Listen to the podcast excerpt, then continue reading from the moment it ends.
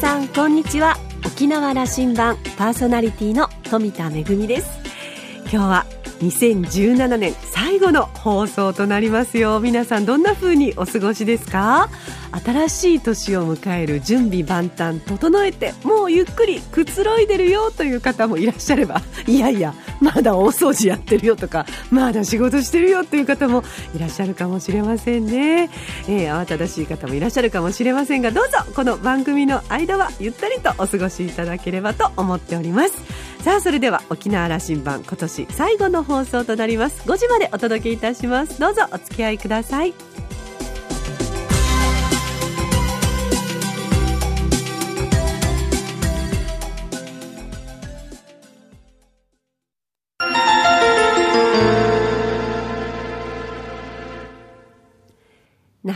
港のどこかにあると噂のコーラルラウンジ。今週は株式会社沖縄物産企業連合取締役会長の宮城博岩さんとラウンジ常連客で沖縄大学地域研究所特別研究員の島田克也さんとのおしゃべりをお聞きした後に、島田さんと私富田とで宮城さんの提言についてお話をする大晦日スペシャルをお届けいたします。それではまず宮城さんと島田さんのお話を聞いてみましょう。どうぞ。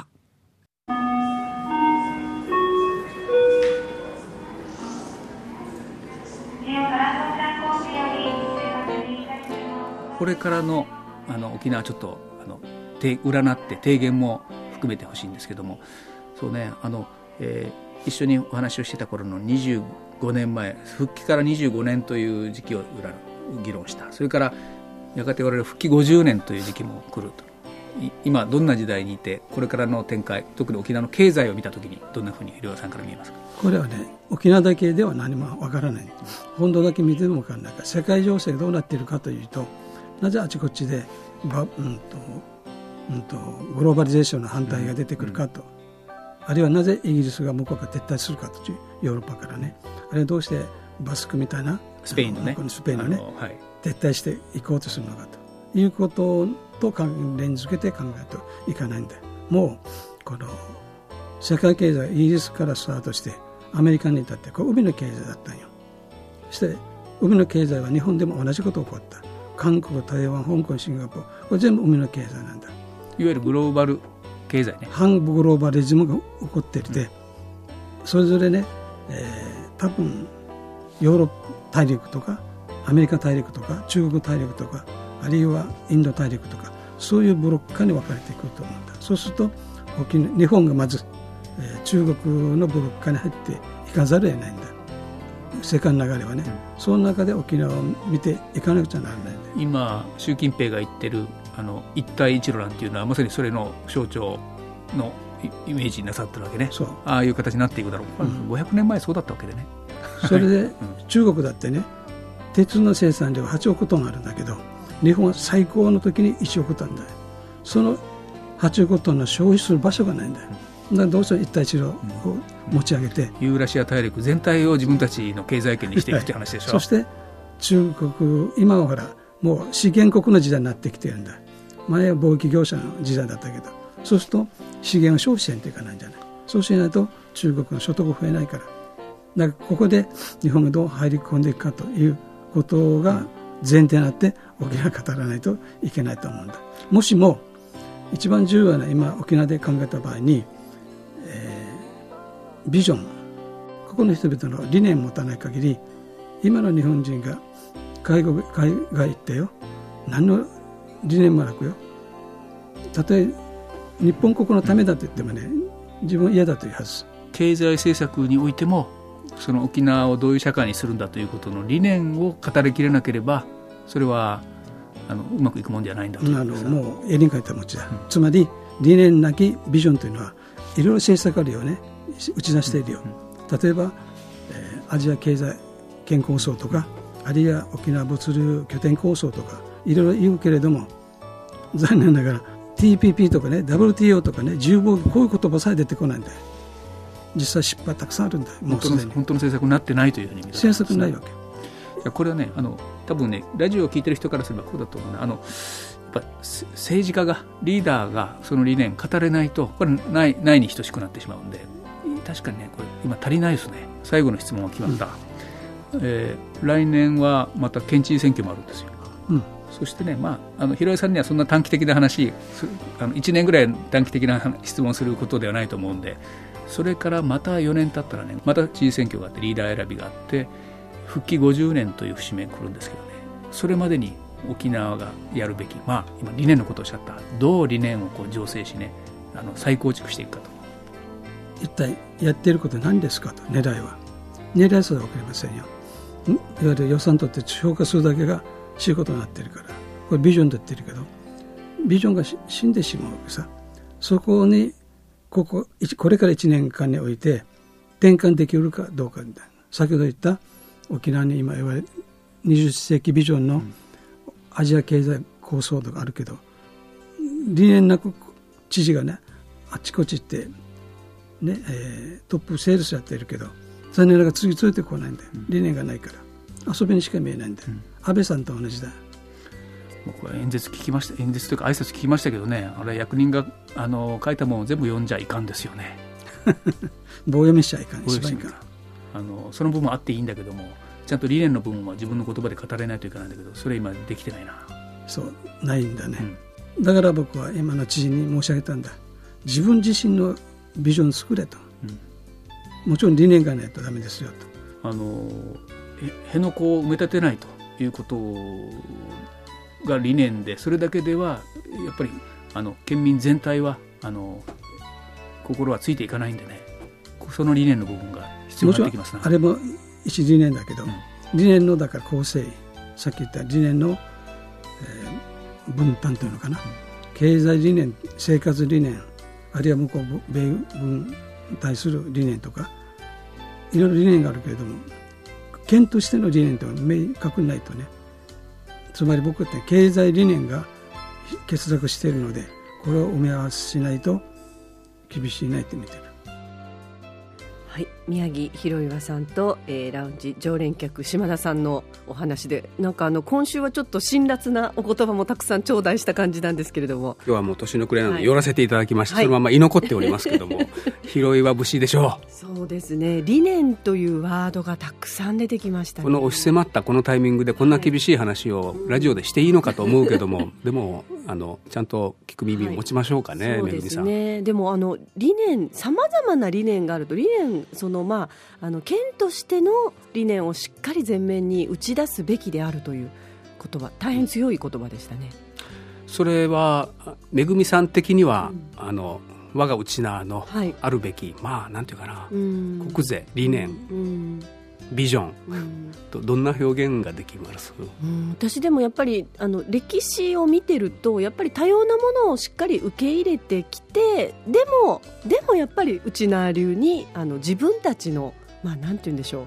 自分たちの進むべき道っていうのはどんな大波に流されても自分たちで決めるっていうのを、まあ、あの歴史の中であのなんかあの証明されてきたかなというふうに思うのでやっぱりあのなんか聞く耳を持たないとかそういうことではなくいろんないろんなやっぱり知恵みたいなものをちゃんと沖縄でチャンプルーにしてちゃんと自分たちの考えを持っていくっていうのはとても大事かなというふうに思います、今やっぱりね白か黒かみたいな感じになっちゃうこと多いですもんね。あのそこはその言葉がまあ凝縮していくときに、万国診療という言葉を我々持ってるじゃないですか、あそこの中にあるんだろうと思ってはいるんです、私は。なるほどまあ宮城博代さん、うん、あの広岩節ね。そうですね。面白いでしょ？面白いですね。あの講演するとね最近女性ファンが多いんですよ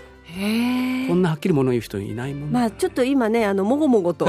言うしかないということ多いですもんね、うんうん、あの25年前から私はあのご指導を受けてましてね、はい、厳しいんだこれが。まあでもあれですよねそのしっかりやっぱり実績も残してこられた方なのであの本当に有言実行の方でいらっしゃる。今の沖縄の、まあ、特産品物産の振興の大きな部分になった方でね、はい、そうですね。今年1年、はい、あの、はい、コーラルラウンジおそらく40人ほどのゲストをお招きしたと思うんですけども、はい。ええ、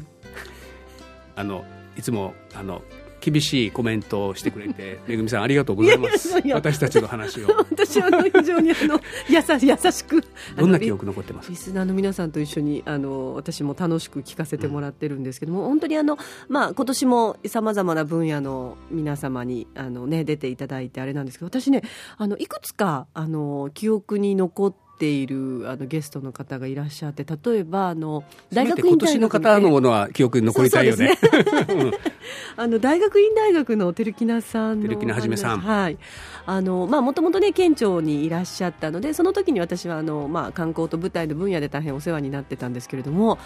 大学院大学にいらっしゃってあのなんか大変あの、まあ、学校のイメージアップとそして地域としっかりとこう交流をしその大学院大学が果たす役割をちゃんとこう地域に還元していくんだっていうあのすごくパワーを持って今大変精力的に活動されてらっしゃい思ますよね、わずあなたみたいな人があと10人県庁にいたら 変わるよなという話を言ってしまう失礼なこと言ってしまいましたけどね。でもあの私はとてもあの島田さんの言葉も印象に残ってましてあの大学院大学をちゃんと現代の久米村として活用しようと確かにあの琉球国時代に私たちはその、まあ、あの中国から、えーたくさんの皆さんがいらっしゃった時には世界の本当に最先端のえー知恵を沖縄にちゃんと取り込もうという動きをやったわけですよね。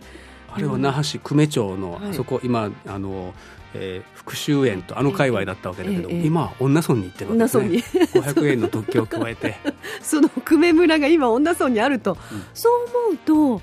あの確かにあの今この現代の久米村という発想であの大学院大学を見るとあ私たちもっとあの交流をして一体あそこでどんな研究がされているのかどんな方々がそこにいらっしゃるのかってとても興味が湧いてきましたね。琉球王府から送り込まれた人があの頃もいつもいたんだけども、え今はうん照木名さんがはい。県庁から送り込まれて 送り込まれて。その世界はすごいもう英語の世界で、はい。それこそ世界中から何カ国ってたかな、から研究者が集まってきて、本当にあのノーベル賞の、まあ、候補の方もいらっしゃるという、何ね、ノーベル賞ノーベル賞取った方もいらっしゃるしこれからの候補の方もたくさんいらっしゃるというお話でというよりもね、うん。あのカフェで美味しいサンドイッチ食べに行ってくださいという僕はそうですね。特に若い人たち学生たちにはいつも行かせてます。と逆もあってやっぱりそういう方々にその沖縄っていうあの皆さんが暮らしてるところはねかつてこういう歴史があって今もこういう文化持ってるんですよっていうのをあの逆にこちらからもあの、まあ、発信して交流する機会があるといいなっていうのはとてあそれも思いました、ね、求めておられましたね。うん。あの照木名さんのまた役割もその沖縄という社会とね。あのうん。現代久米村とのはい。交流をどうあのそうですね。高めていくかということをおっしゃってたから。うん。なんかこうまた開かれた沖縄っていうのがあの本当に東京だけを向くのではなくてあの広くアジアそして世界をこの小さな島沖縄からこう広くあの視野を持っていくというのを、うん。いやね、あのなんかとても夢があるお話でしたね。年末の12月のニュースで、はい。うん沖縄のうちなんちゅうの健康がまたあのということのね。長寿のランキングがまた下がってましてそれを思うと今年あのコ同盟がかからないということがもう言われて十何年になってるけどもメタボも増えてますし、それからあの喫煙率がねまだあの高いということもあってあの山城先生のお話なんか思い出しますね。沖縄大学の副学長に今年就任されたは山城さんはもうねあの沖縄はい。禁煙協会の大会長ですから、はい。毎日旗振ってますね、そうですね。沖縄っていうのはとてもあの禁煙をちょっとこれからあのしっかりと考えていかなければ県を挙げて考えていかなければいけないというお話でしたけれどもね。うん。あの健康であのやることすごく幅広くあるんだけども、はい、やってみません？そうですタバねコのこと。タバコのこと本当にそれは思いますね。あの例えばても言うけども東京なんかでもうん。この間からあの、まあ、あの上野動物園のパンダのシャンシャンが公開にあたって全園を、まあ、これは禁煙にしましょうというふうに、まあ、あのバチッとこう決断をしてやったわけですよね。うん。あの2020年のオリンピックに合わせてはい。いろんな動きが起きてくるんですけども、に日本は遅れてるんですよとにかくですよね。うん。タバコの煙は吸わなあの横で吸っちゃいけないんですよ、うんまあ、禁煙もそうですしそれから分煙っていうこともなんかしっかり考えないといけないですよね。もう分煙の時代じゃないと山城さんは 言っているわけね。おっしゃってるんですただまあ急にいきなりゼロっていうことにはなかなかならないかと思うのでまずはしっかり分煙でその先にちゃんとあの禁煙と自由いう。民主党みたいなこと言ってます。わかりました。いやいや私は全然吸わないんですけど、やっぱりねあの、うん、みんなあの、琉球大学の石原先生の話はどうでした？はいあれ反応が多くあってね。内名口、まあ、あの本当に、まあ、沖縄語ですよね。あのハワイ語との比較が大変面白かったですね。どういう変遷をたどってきたかと、うんそのえその1800年代から、内名口しかしなかったこの島の中でね、はい。日本社会になっていってどういう変遷があって今我々はこんな言葉を使っているという話が、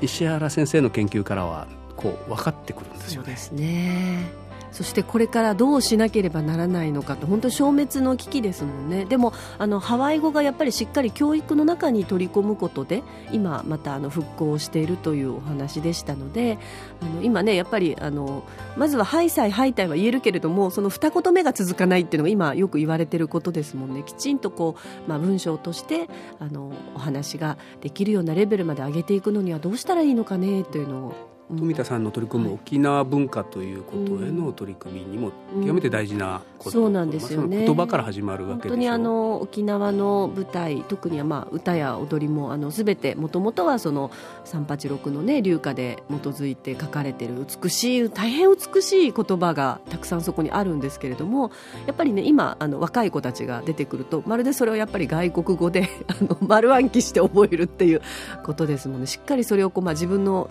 血や肉として噛み砕いて心の中に留めておくにはやっぱ本当に言葉のあのまあなんていうんですかねあのこれからの大切さね。大切さですね。あのうん。新しい時代 AI の時代とか、あはそうそう自動翻訳なんていうのええ。いよいよ本格的になってくるんだけども、そうですね。その時にねうん。だから英語や日本語はまああのできるというかこう、ねええ。カバーしてくれる状況がますますこう高まっていくと、うんでこのうちなちはね、うん、政治の世界でも経済の世界でも議論して外とちょっとあの劣ってしまう負けてしまうという状況があるのはちょっと自分たちの言葉で勝負自分たちのステージで勝負するということだと結構勝てるんだよね。そうですね。その時ねとなるとやっぱり言葉っていうのはとても基本になって本当に一番大切なものだなともそこに文化や魂が込められてるわけです。宮城博岩さんが言っていた、うんあの理念やビジョンが作りきれてないんだと言ったら、うんもしかしたらそことつながってないかなと思ってなるほど。言葉をちょっとこうあの大事にししなくな忘れようとしてきた分で何だったんだろうと思ってるんじゃないかなそれをまたあの来年 あの私たちは来年もまた番組続来年のけますか？中で、はい、あのお話をまた深めていきたいなというふうに思いますけれども今日のところはというか今年のところはこの辺りではい、いい年を迎えます。はいどうぞ良いお年を。島田さん今年も一年ありがとうございました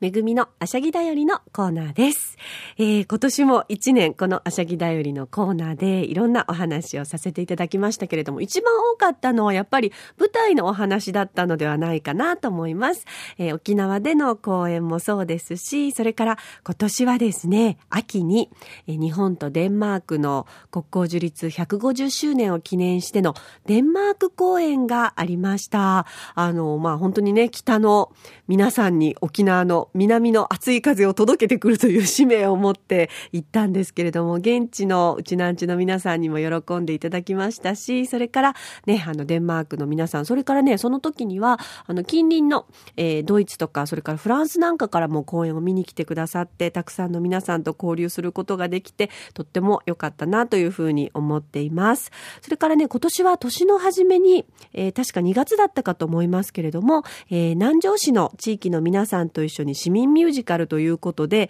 えーキャストとスタッフ総勢100名を超える 皆さんと一緒に市民ミュージカルできたのもとても思い出に残っています。えーまあ、あの、沖縄の歌や踊りにはたくさんの先人たちの思いが込められています。あの、沖縄で公演するときにも、それから世界のどこかすごく遠いところで、全く違う文化の皆さんのところで公演をするときにも、えー文化が違うからこそ、そこに流れている、なんかみんなが持っている喜怒哀楽のような、あの、普遍的な気持ちみたいなのを込めてお届けできればなというふうに思っています。まあ、えー来年はどこに行くのかななんてとっても楽しみしみにしてますけれども、沖縄で、そして世界の皆さんに沖縄の文化をこれからもしっかりと届けていきたいと思っています。ぜひ皆さんも応援してください。めぐみのあしゃぎだよりのコーナーでした。ラジオ沖縄ではラジコでの配信を行っていますスマートフォンやパソコンでリアルタイムで聞けるほか1週間の振り返り聴取も可能ですよ今年も1年沖縄羅針盤お付き合いいただきましてありがとうございました。今年最後の放送はそろそろお別れの時間です。パーソナリティは富田恵でした。それでは皆さんどうぞ良いお年をお迎えください。